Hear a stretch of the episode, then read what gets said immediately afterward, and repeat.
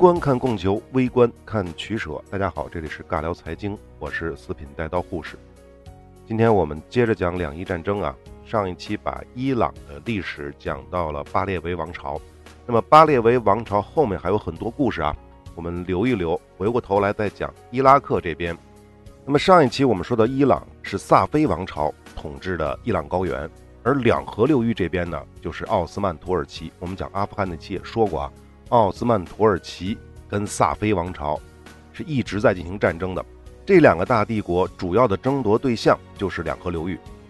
一六二三年到一六三八年期间，萨菲王朝呢还曾经短暂的占领过巴格达，两国的拉锯战啊一直持续到了一六三九年，最终呢是奥斯曼土耳其夺回了巴格达，并且呢与萨菲王朝签署了合约，双方此后啊就没有再打仗了。巴格达和伊拉克的大部分，从这个时候开始就属于奥斯曼的版图了，一直到第一次世界大战。前面我们说过好多次了啊，一战之后战败的奥斯曼被肢解。那为什么要肢解奥斯曼呢？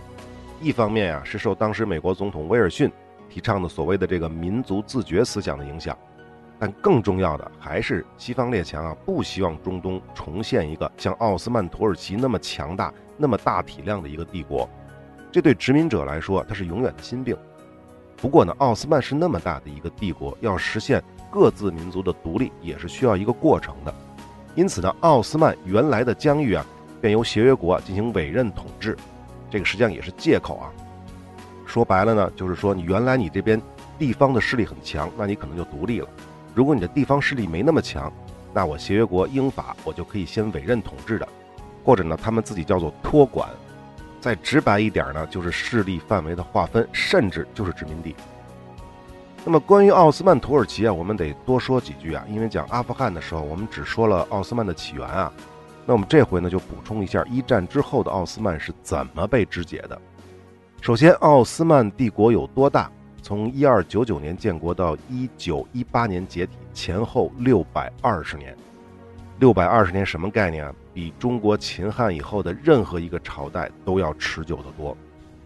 那么奥斯曼最鼎盛的时期就是一六八三年维也纳之战之前，这个时候啊，奥斯曼最鼎盛的时期啊，其疆域啊，以小亚细亚为中心，也就是现在土耳其为中心，向西一直到北非的阿尔及利亚，阿尔及利亚就马上就到摩洛哥了，马上就到直布罗陀海峡了啊。欧洲这边是巴尔干。向北到高加索克里米亚半岛，向东控制两河流域，向南阿拉伯半岛的大部和东非的沿岸，地中海的三分之二和几乎整个的黑海和红海都在奥斯曼的统治之下，甚至连遥远的东南亚地区的很多穆斯林国家，比如当时的什么马六甲苏丹国呀，也向奥斯曼臣服。当时的奥斯曼帝国。土地面积有五百五十万平方公里，要知道后来的土耳其只有七十八万平方公里啊。奥斯曼的人口两千多万，少数的土耳其人统治着众多的什么阿拉伯人啊、希腊人啊、亚美尼亚人啊、库尔德人啊、塞尔维亚人啊、保加利亚人等等几十个民族。那么奥斯曼帝国最鼎盛时期的这个地图呢，我也放在了微信公众号当中，大家可以搜索“四品带刀故事”这个微信公众号。关注之后呢，回复伊朗、伊拉克或者是两伊战争都可以查到啊。好，前面说了一六八三年维也纳之战，这标志着奥斯曼帝国从极盛开始走下坡路。那么最终啊，这个大帝国是亡于第一次世界大战的。那么一战开始之前啊，这个奥斯曼帝国自己的内部啊就很麻烦，因为民族运动啊非常的兴盛，尤其是这个阿拉伯半岛的阿拉伯人闹得最凶。在外部呢，一方面呢，像英国、法国呀，吞并了很多奥斯曼的这个领土，变成他们自己的殖民地；另一方面呢，跟俄罗斯打了好多年的战争。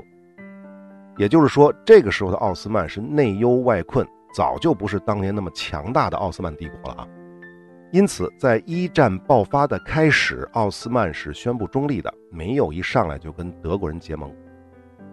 但是，一九一四年出了件事儿。当时的英国政府啊，这是一战爆发之后啊，英国政府啊强行征用了英国造船厂啊给奥斯曼土耳其建造的两艘无畏级战列舰。也就是说呢，这两艘舰应该是造好了给土耳其的，但是由于战争的原因，英国政府就从造船厂自己的国家造船厂里把这两艘战舰啊先挪用了，先征到自己国家用了。要知道，这两艘战列舰是奥斯曼用来对付北边宿敌沙俄的，而且为了造这两艘战列舰，奥斯曼帝国上下筹集资金，甚至还包括了小学生捐赠的零花钱。这个俄国和土耳其是世仇，我们现在都知道啊。到一战之前，这两个国家在两百多年间，大的战争就打了十次，后来又加上一战和西方国家干涉苏联独立，一共打了十二次俄土战争。好，回过头来说啊，这个时候的奥斯曼帝国啊，早已陷入了财政的困局，举倾国之力购买军舰却被放鸽子了。对于奥斯曼而言，这件事儿就成了一个导火索。同时呢，德国皇帝威廉二世那边呢，不断的拉拢土耳其。承诺呢？哎，你只要加入我们同盟国，一旦胜利之后，就可以分到协约国大量的土地和战争赔款。最终啊，这个奥斯曼人没有能够控制住自己的欲望，还是卷入了一战。但实际上，在一战期间啊，奥斯曼土耳其虽然是比较衰落了，但是他的军队啊，它也是一支现代化的欧洲风格的军队，这在战场上给协约国制造了不少麻烦。英国呢，为了解决奥斯曼，决定釜底抽薪，开始策划。阿拉伯的独立，前面说了，阿拉伯人是在奥斯曼内部闹得最凶的，闹独立。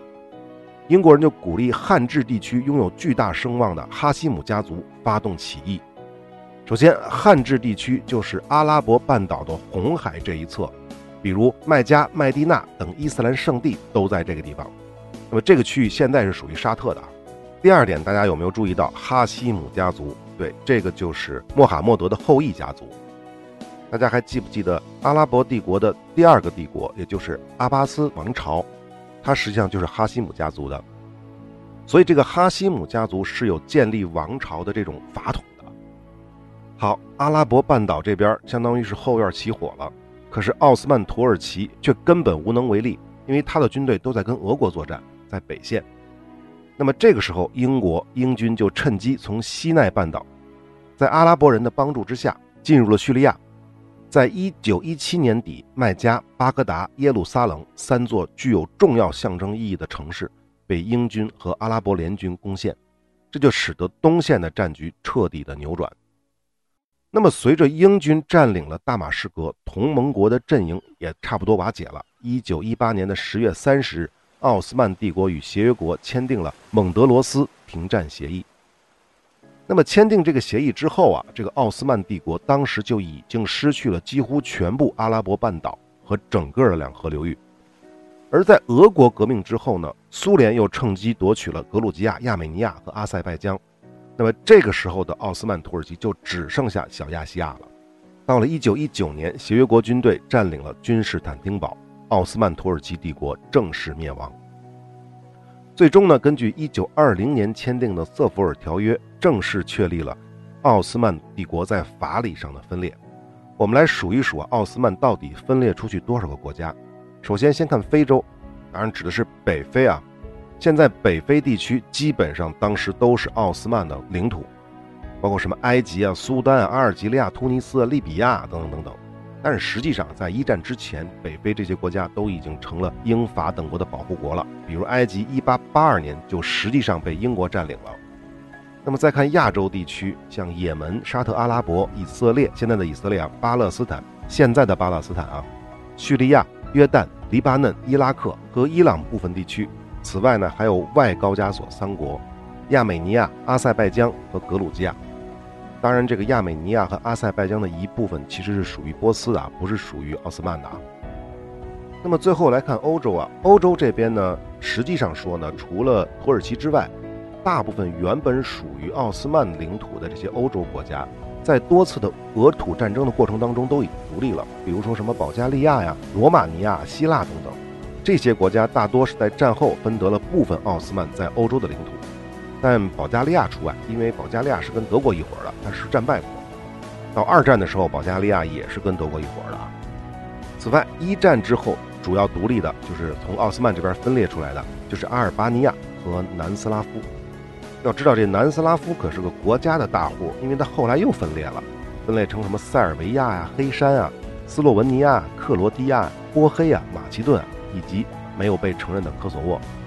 不过呢，这个南斯拉夫的领土也不全都是来自奥斯曼，同样还有一大部分是来自于在一战被肢解的奥匈帝国。那么粗略的计算了一下，大概有三十多个国家和地区。细心的朋友可能会问，那你中东那块是不是少了几个国家？什么阿曼啊、卡塔尔啊、阿联酋啊、巴林啊、科威特啊，这些你怎么没提啊？您注意到了吗？这些地方都在波斯湾，而且都是芝麻粒儿大的那种小国。那么这些小国啊，大部分原本确实是属于奥斯曼土耳其，或者呢是臣服于奥斯曼的。但是从18世纪开始，这些波斯湾的小部落当中啊，有一些人就做起了海盗生意，不管是阿拉伯人还是欧洲人的商船。经常被这些小酋长部落劫掠，因此啊，在那个时期啊，这个区域被欧洲人称为“海盗海岸”。一八一九年，英国东印度公司为了保障印度至埃及的航线畅通，特别派遣了舰队，摧毁了迪拜等地的海岸要塞。到一八二零年，这些小酋长部落就没办法了，不得不跟英国签署了波斯湾总和平条约，同意停止海盗行为，但实际上。他们的劫掠行为到一八三五年之后，差不多才逐渐的停歇。大家可以想得到吗？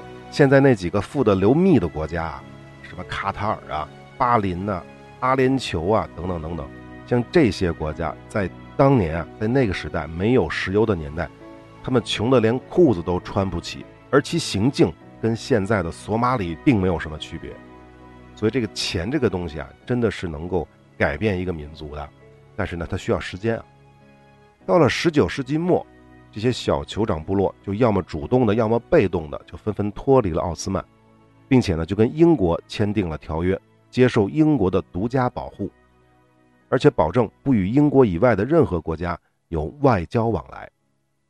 那么，他们的所有的外交权归谁呢？归英国驻波斯湾的总代表节制。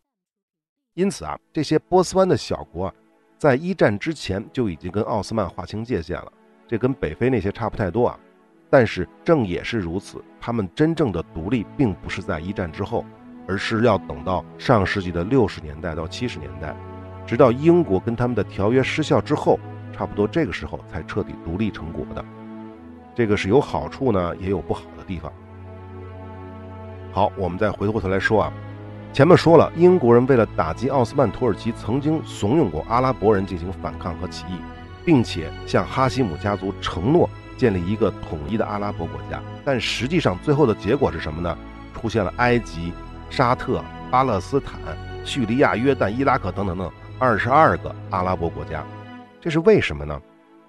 可能有的朋友会猜得出来，这是英国人故意的，因为他们害怕中东地区再出现一个强大的帝国。奥斯曼土耳其完蛋了，你不能又来一个阿拉伯帝国，对不对？这个想法和猜测是正确的，毫无疑问是正确的。但是从另外一个角度来看，他阿拉伯人自己也有问题。且不说民族和血缘的远近问题，就从教义上来看，也远不是仅仅表面上我们看到的什么什叶派和逊尼派之争。这两派的下面还有无数的分支教派，这谁服谁呢？对吧？这个很难说。再有一个就是哈希姆家族。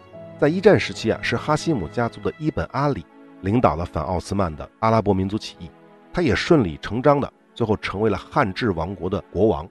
但是到了1925年，阿拉伯半岛的中部地区崛起了一个叫沙特的家族，他最终击败了伊本阿里，把他逐出了汉治地区。那大家都知道了啊，沙特家族就是后来沙特阿拉伯的王室。1926年，阿卜杜勒阿基兹成为其统治的领土上的国王。一九二七年五月二十日，与英国签署了《基达条约》，沙特阿拉伯脱离了英国的统治。在一九三二年九月二十二日，沙特阿拉伯宣布正式完成了。不过呢，哈希姆家族也不是啥都没得到啊。伊本阿里死了之后啊，他的次子阿卜杜勒在一九二一年成为了外约旦酋长国的酋长，直到二战以后的一九四六年，他正式成为独立的约旦哈希姆王国的国王。这个王朝一直持续到现在。约旦的独立，我们在印巴那期曾经说过啊，大家有兴趣可以回去听一下。但是也只是提了一嘴而已。而实际上，伊本阿里的孩子不止这个阿卜杜勒当了约旦的国王，还有一个伊本阿里的三儿子后来也做了国王。这个我们后面说。那么从上面的事例，我们就能看出，阿拉伯地区啊虽然广大，从北非一直到西亚，但阿拉伯人民啊并不是很团结，家族之争啊、教派之争啊是此起彼伏。实际上呢，即便是英国人同意或者说是不干预，现实中也不可能在短时间内通过不流血的方式形成统一的属于阿拉伯人的国家。哪怕是一个逊尼派国家和一个什叶派国家，这可能性也都不是很大。因此啊，英国人是很好操作的，这属于阿拉伯人地盘就很轻易的被拆得零七八碎了。那么至于奥斯曼的其他领土，根据条约，叙利亚呢是归了法国托管，伊拉克和巴勒斯坦呢归英国托管。注意啊，这个说的巴勒斯坦是指大巴勒斯坦，不是现在的巴勒斯坦，它包括了现在的以色列、巴勒斯坦和约旦。那么英国人后来呢，就把大巴勒斯坦地区呢沿着约旦河给一分为二，现在的西边约旦河的西岸就是巴勒斯坦和以色列，现在的东部就是外约旦，也就是现在的约旦。大家记住了，以后要讲中东战争，讲到以色列的时候，这是重要的一环。再有呢，库尔德斯坦归了英国，汉治和亚美尼亚独立，奥斯曼的欧洲属地东色雷斯和亚洲本土的伊兹密尔以及其周围的地区割让给了希腊。黑海的海峡，也就是土耳其海峡呢，归国际共同管理。说实话，就是英法管理。那么奥斯曼帝国，准确的说，这个时候就只能叫土耳其了。它因为它只保留了安纳托利亚省及其邻近的一小部分，而且还被英法两国支持的希腊军队占领着。不过后面的故事大家都知道了，凯莫尔将军带领的土耳其人经过不懈的努力和斗争和战斗啊，最终。废除了瑟弗尔条约的部分内容，重新签订了洛桑条约，土耳其共和国也宣告成立。根据新条约，东色雷斯、伊斯坦布尔和海峡地区，就是土耳其海峡，就归还了土耳其。因此呢，土耳其又重新变成了跨欧亚的国家。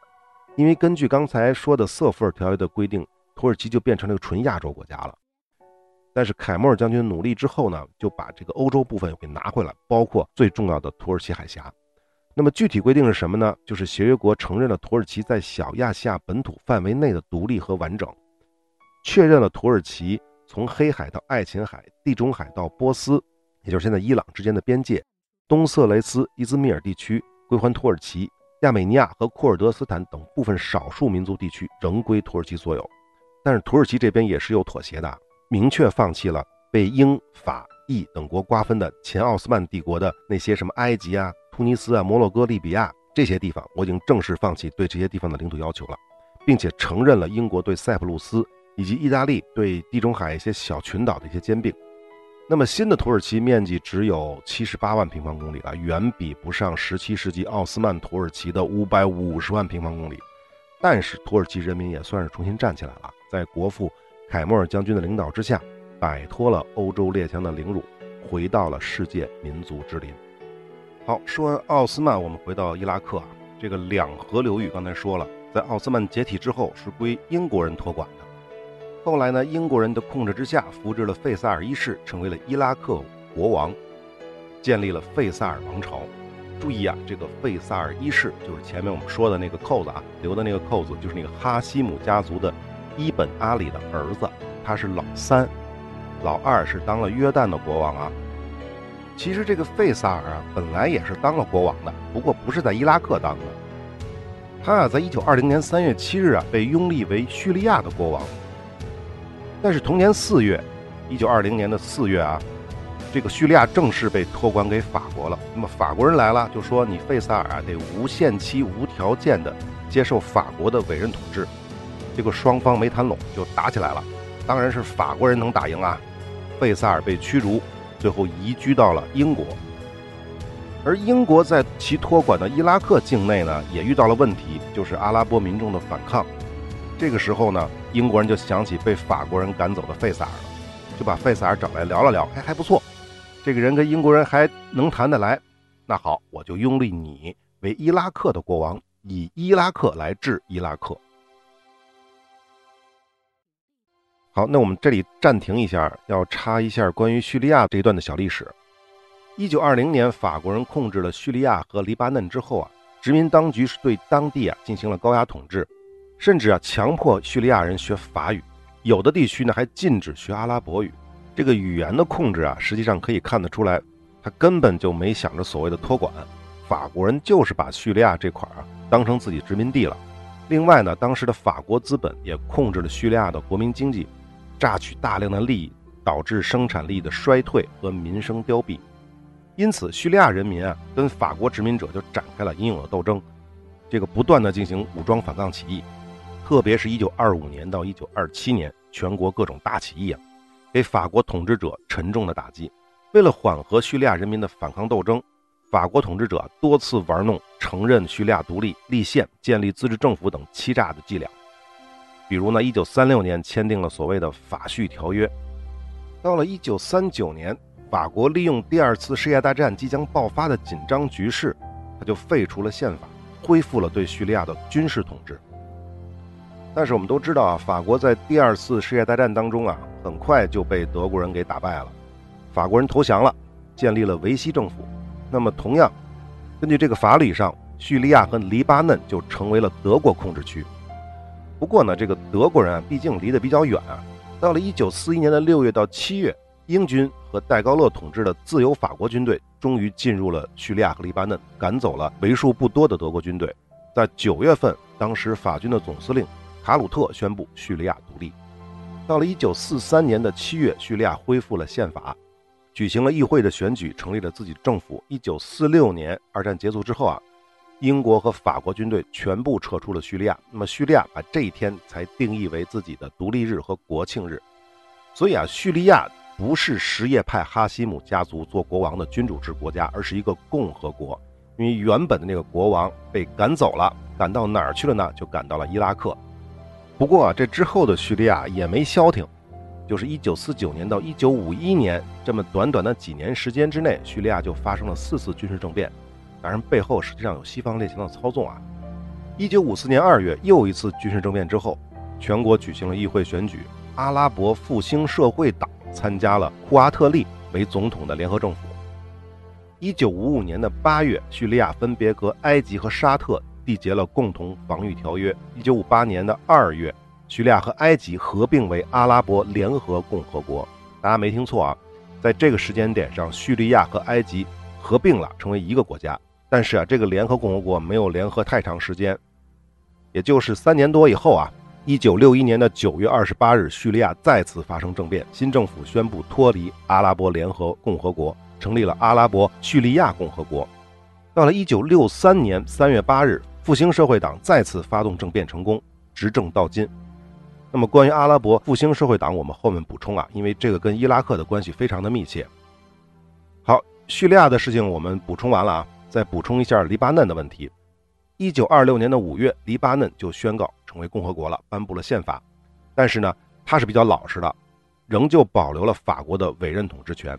那么，二战时期，我们前面说了啊，英军在自由法国部队的协助之下占领了黎巴嫩。同年的十一月，自由法国部队宣布。结束对黎巴嫩的委任统治。一九四三年的十一月二十二日，黎巴嫩共和国正式独立。和叙利亚一样，二战之后，英法部队就全部撤出了黎巴嫩，外国人都走了啊，但是黎巴嫩却更乱了。主要这个什么原因呢？就是因为黎巴嫩的成分人口成分太复杂。当然，这个说的不是人口成分啊，应该准确的说是宗教成分。虽然在这里居住的人民啊，基本上都是阿拉伯人。但是可不是说阿拉伯人一定要信穆斯林啊，一定是伊斯兰教啊。黎巴嫩的阿拉伯人差不多一半是穆斯林，但是另一半是基督徒。大家没听错啊，在黎巴嫩的阿拉伯人有一半是基督徒，他们是信上帝的啊。这跟中东的其他国家情况完全不一样。因此啊，黎巴嫩在二战之后长期处于内战当中。不同的派别、不同的组织，屁股后头呢有叙利亚呀，有以色列呀，有巴勒斯坦解放组织等等等等的各种的势力搅和在一起。差不多到了二零零八年，在各方的调解之下，黎巴嫩主要的各方在卡塔尔签订了多哈协议，终于结束了内乱。大家知道，二零零八年都到什么时候了啊？都二十一世纪了啊！所以我们看很多电影的时候，都会说到黎巴嫩，说到贝鲁特，那是一个特别特别乱的地方，就是因为它老在打仗。好，叙利亚和黎巴嫩的这个补充内容我们讲完了，我们回过头来再说重要的伊拉克。奥斯曼解体之后，前面说了，英国人为了解决当地民众的反抗问题，自己直接统治不行，那就只能把法国人从叙利亚赶走的那个伊本阿里的三儿子费萨尔弄到了伊拉克，扶植起了当自己的代言人，搞起了君主制，建立起了哈希姆家族的费萨尔王朝。那么，一九三零年，英国和伊拉克签署了一项条约，声明英国政府为伊拉克提供军事保护，允许英国在伊拉克驻军，而且英国人还享有特权。以此为交换，伊拉克才实现了所谓的独立。不过，这个费萨尔一世啊，活的时间并不是很久啊，一九三三年就去世了。他的儿子卡吉继位。这个卡吉呢，另一个翻译的版本呢叫加奇，都是指一个人啊。这个新国王卡吉啊，跟他爹可就不太一样了，他可不这么听英国人的话，经常的公开批评英国。另外呢，卡吉还把身边的那些亲西方的大臣全给免了。显然是要争取民族独立，逐步想要摆脱英国的控制。不过呢，卡吉呢也是个短命鬼。一九三九年，卡吉国王突然死于车祸，他的儿子，这个儿子只有三岁的儿子啊继位，由叔父来摄政。那么这个卡吉国王到底是不是真的死于意外的车祸呢？这一点呢不可考证。但是根据当时的情况来看，刚才我讲的那些啊。这是一个反抗英国人的人，这是个不喜欢英国的人，这是一个想搞民族独立的一个国王，所以我们猜英国人在背后暗中制造车祸的可能性是非常大的。好，由于这个新国王是个小孩儿，所以啊，费萨尔王朝重新回到了英国完全的控制之下。那么二战爆发之后，纳粹德国就看到了伊拉克的内部问题。暗中就开始资助和支持伊拉克人来颠覆费萨尔王朝，从而呢来削弱英国人在中东的力量。不过最终呢还是失败了。二战结束之后，世界民族独立运动风起云涌，那么伊拉克的民族解放运动啊，自然也是紧跟步伐啊。而伊拉克的王室在政策上继续全面的倒向西方。有各种出卖国家利益的行为，这引起了伊拉克内部自由派和独立自主派的反对。其中最为激烈的，是在军队当中形成的自由军官组织。在二战结束之后啊，阿拉伯世界的自由军官组织啊，先后颠覆过很多阿拉伯国家的政权，比如说埃及啊、利比亚等等。而我们都知道啊，颠覆了埃及的最后上台的是谁啊？是纳赛尔。那么颠覆了利比亚的是谁啊？颠覆利比亚的就是卡扎菲，那么伊拉克也没跑得了。一九五八年，阿卜杜勒·卡里姆·卡塞姆组织的伊拉克的自由军官组织，趁王室不备，发动了七月革命，率军控制了首都巴格达，占领了王宫。不过呢，比较残忍的是，二十三岁的小国王被革命军当场击毙。在这次革命当中，为了彻底清除君主制，费萨尔王朝的所有成员全部被杀害。据说呢，是一个幸存的都没有留下来，因此费萨尔家族彻底绝后。当然，实际上费萨尔王朝并不是完全绝后啊。有一个说法啊，当时年仅两岁的小国王的堂弟，这个人叫沙里夫·阿里本侯赛因，逃过了一劫。当时他的父母带着小阿里呢，躲进了沙特的大使馆。后来，这个沙里夫·阿里呢，来到了英国定居，还成为了银行家。甚至呢，这哥们儿在萨达姆政府被美国人推翻之后呢，还鼓吹过在伊拉克恢复君主制，但是肯定是没有成功了。而且这哥们儿的血缘啊，其实跟费萨尔王朝的血缘其实还是不是很近的，有点远。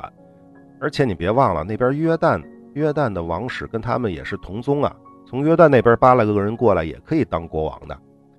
好，我们接着说啊，伊拉克的君主制彻底宣告终结。共和制的伊拉克共和国成立了，卡塞姆将军担任伊拉克共和国的总统。好，本期的时间就差不太多了，我们今天先聊到这儿，下期我们接着说。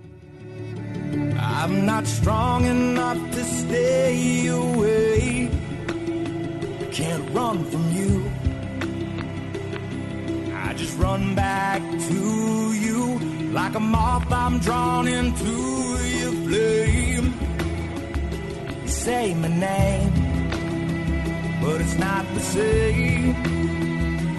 You look in my eyes, I'm stripped of my pride, and my soul surrenders.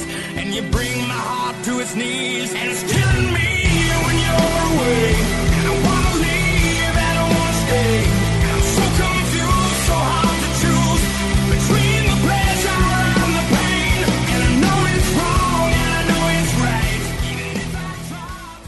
信用和信誉是一切经济活动的基础，也是一切人类活动的基础。不过呢，主流的各大音频平台并不完全信任我们的内容，因此部分系列的内容并没有在您所收听的平台收录，或者呢是收录之后被下架了。但是没有关系，您也可以搜索微信公众号“四品带刀护士”，关注之后呢，就可以得到完整内容的推送了。另外呢，从阿富汗系列开始，我们也同步在微信公众号更新最新的节目，欢迎来加个关注。最后，如果您喜欢我们的节目，请点赞、转发、关注、收藏，这是对我们最大的支持。好，我们下期再会。